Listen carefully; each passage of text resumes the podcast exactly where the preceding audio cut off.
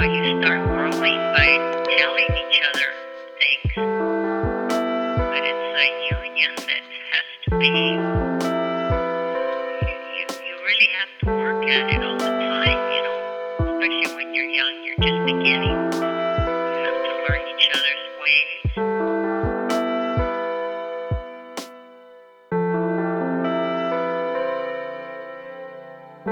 You've got to have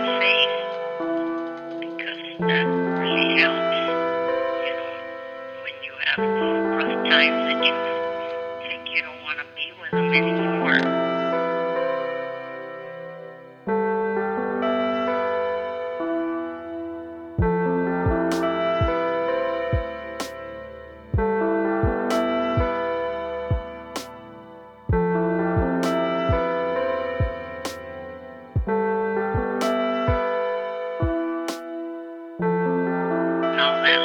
Did because he lived in town and I lived uh, I lived in another area. We didn't we didn't have all that growing up because we lived in a ranch.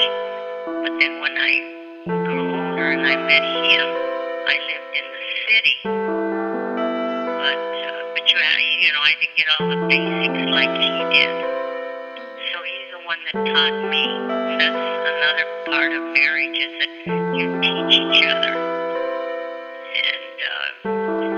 try and always respect one another.